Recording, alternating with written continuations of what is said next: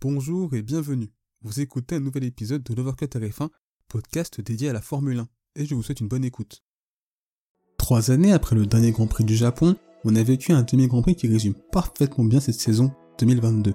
Le sacre de Max Verstappen, Ferrari impuissant encore la FIA, stop, et les autres enseignements à retenir de ce Grand Prix, eh bien c'est justement ce qu'on va voir dans ce débrief.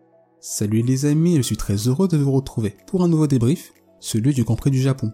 Juste avant de débuter ce débrief, ce ne sera pas très long, mais on a atteint la barre des 300 abonnés sur YouTube. Et je souhaitais du fond du cœur vous remercier de votre fidélité, de votre soutien, même si parfois je ne suis pas aussi régulier que je le souhaiterais, que parfois il y a aussi de la joie, des doutes, mais bon je fais de mon mieux, et par les Formule 1 à travers ce projet, eh bien c'est tout d'abord un énorme travail à fournir, et un travail que j'apprécie faire. Et d'une certaine manière, sans vous, ce projet n'aurait pas de raison d'être, donc encore une fois, merci à vous. Voilà pour ce petit aparté, on commence le débrief par l'information principale de ce week-end, Max Verstappen est donc double champion du monde. Un championnat obtenu dans la confusion la plus totale, mais on évoquera en détail à la fin du débrief la gestion par la FIA de ce Grand Prix. Alors son titre n'est pas une surprise en soi, puisque la question n'était plus de savoir si quelqu'un allait l'en empêcher, mais quand. Et finalement, cette course du Néerlandais est le parfait symbole de sa saison.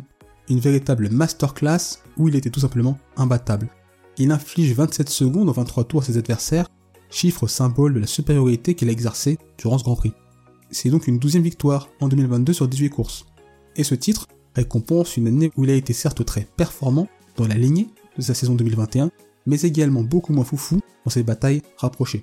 C'est en quelque sorte le titre de la maturité, même si parfois il a pu retomber dans ses travers, comme à Singapour.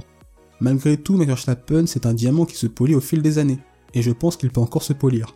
En tout cas, la dynastie Verstappen semble lancée et on voit difficilement qui pourrait l'arrêter tant la combinaison homme-machine est tout bonnement parfaite.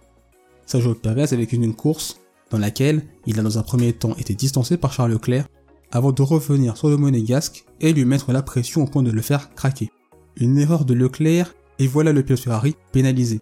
Et d'une certaine manière, Perez a indirectement donné le titre à son équipier, puisque si Verstappen gagnait et Leclerc finissait au mieux troisième, le néerlandais devenait alors champion. Comme quoi, jusqu'au bout, la Formule 1 est aussi un sport d'équipe.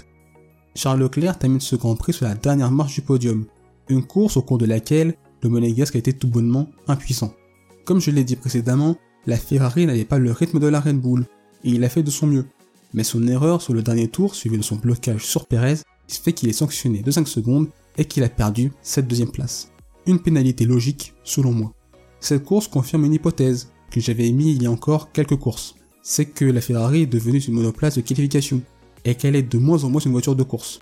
Autant sur l'exercice du tour rapide, elle tient tête à l'écurie autrichienne, autant sur la longueur d'une course, la Ferrari ne peut tout simplement plus suivre. L'usure pneumatique est l'un des talons d'Achille de la Ferrari F175, et c'est une constante depuis la trêve estivale.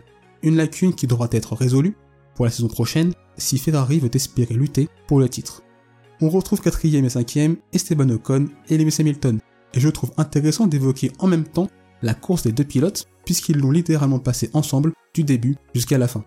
Le français a été incroyable de maîtrise et de résistance tout au long du Grand Prix, insubmersible face à la pression constante que lui a mis Lewis Hamilton.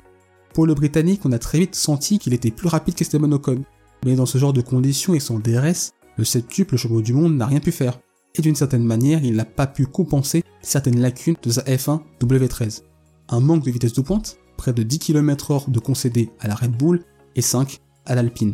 Eh bien, dans ces conditions, ce n'est pas négligeable, surtout qu'à Suzuka, l'Alpine s'est avérée très performante. Mais les deux pilotes nous ont livré un beau spectacle avec cette belle bataille. À la sixième place, on retrouve Sébastien Vettel, et pourtant ce résultat paraissait inimaginable au moment du drapeau rouge. Un contact au premier tour, suivi d'un tête à queue, et voilà que l'Allemand se retrouvait à la 17ème place. Mais cette situation a finalement été un avantage pour le pilote Aston Martin, comme on dit, la chance serait aux audacieux. Et les stratèges ont pu être proactifs en termes de stratégie, car finalement, ils n'avaient plus rien à perdre. Premier pilote à chausser des intermédiaires, Vettel a réalisé l'undercut du siècle, passant de la 17ème à la 6ème place en l'espace de 2-3 tours.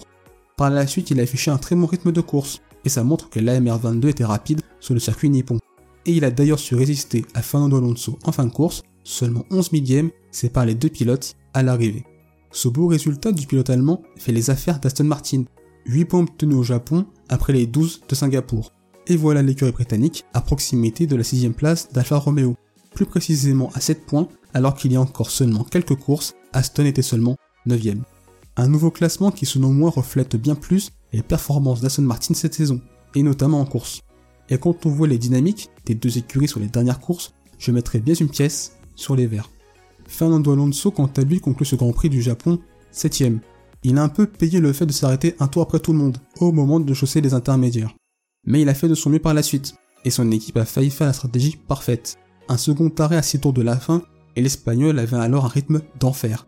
Remontant très vite le peloton, dépassant Norris, Latifi et Russell, mais malheureusement, il échoue face à Vettel pour seulement quelques millièmes. Mais je pense qu'Alpine l'a fait arrêter un tour trop tard pour son dernier arrêt, avec un tour de plus, c'est sûr et certain qu'il aurait fini sixième. Après la déconvenue de Singapour, ce week-end au Pays du Soleil Levant est une façon pour le pays français de remettre les pendules à l'heure, dans son duel face à McLaren. Un 18-1 à l'avantage d'Alpine qui permet aux hommes d'Alonso et Ocon de reprendre la quatrième place au championnat constructeur. George Russell est le huitième homme de cette course. Un grand assez compliqué pour le Britannique. Il a tout d'abord perdu du temps lors du double arrêt et ça lui a d'ailleurs coûté pas mal de positions. Mais l'ancien pilote Williams a su remonter avec des magnifiques dépassements sur Tsunoda et Latifi. Huitième, c'est au vu des circonstances le mieux qu'il pouvait faire. Pour Mercedes, c'est une course révélatrice des lacunes de la marque à l'étoile. Une voiture capable certes de générer beaucoup d'appui, mais qui génère bien trop de traînées qu'elle a ralenti en ligne droite. Et d'ailleurs, les dépassements de Russell dans les S de Suzuka en sont la parfaite illustration. Au vu des courses restantes et hors miracle, je vois difficilement comment Mercedes pourrait s'imposer et je pense que les flèches d'argent se concentreront davantage sur les changements effectués sur la monoplace pour 2023 afin de corriger les défauts de la F1 W13 et lutter face à Red Bull et Ferrari. Nicolas Latifi termine 9ème. C'est une très belle surprise et voilà le Canadien inscrivant les premiers points de la saison. Sa course est un quasi copier-coller de celle de Sébastien Vettel. Un arrêt précoce pour chausser les pneus intermédiaires qui lui a permis d'engranger énormément de place. Mais la suite de sa course a été nickel. Pas d'erreur, un rythme de course intéressant qui lui a permis de se maintenir dans le top 10. Un résultat qui a fait du bien à un pilote qui a vécu une saison très compliquée. Et enfin, on retrouve dixième Lando Norris. Il n'a pas réalisé un super départ, mais comme Latifi et Vettel, il a mis les intermédiaires un tour avant tout le monde. Ça lui a permis de remonter un peu au classement et de se retrouver dixième, une position qu'il a conservée jusqu'au bout. Voilà pour les 10 premiers de la course, et on va maintenant parler FIA, car là, il y a beaucoup de choses à dire sur finalement ce qui en termes de gestion est selon moi un désastre absolu. Alors il y a tout d'abord la grue, présente en piste pour enlever la voiture de Carlos Sainz, alors que Pierre Gasly n'avait pas encore rejoint le peloton et roulait très vite. Je n'ai pas les mots par rapport à ça, c'est tout bonnement inadmissible, inqualifiable, une véritable incompétence, et voir ça quand on sait ce qui s'y était passé il y a encore quelques années, ce n'est pas possible. On est dans des conditions précaires, la pluie, une faible visibilité et surtout une zone rapide, dans laquelle s'il y a une perte de contrôle, ça peut très vite être le drame. Alors oui, Pierre Gasly roulait bien trop vite à ce moment-là. Oui, il fallait le sanctionner. Mais j'ai peur que cette sanction soit une manière de mettre la poussière sous le tapis. Une façon pour la FIA d'omettre la grue présente sur la piste, tout simplement d'omettre son erreur. Les pilotes ont unanimement critiqué ça, et je trouve que c'est très bien de leur part. Mais la fin de course a également été assez chaotique. On a découvert finalement que les points ont été intégralement attribués, alors qu'on pensait qu'avec seulement 28 tours courus sur les 53, il y aurait un barème réduit. Cette incertitude a aussi un peu gâché la célébration de Verstappen, et je trouve dommageable de ruiner des moments aussi importants que l'obtention d'un titre de champion. Et après Spa, il y avait eu un changement dans le règlement sportif, mais a été omis d'évoquer le cas où une course n'est pas parcourue intégralement, mais se termine sous drapeau à damier. Et là, ça m'inquiète, parce que d'une certaine façon, on n'a pas retenu les leçons de Spa l'an passé. Car pour un même nombre de tours parcourus, selon que la course soit suspendue définitivement ou non, eh bien le barème de points sera totalement différent, ce qui me semble totalement absurde.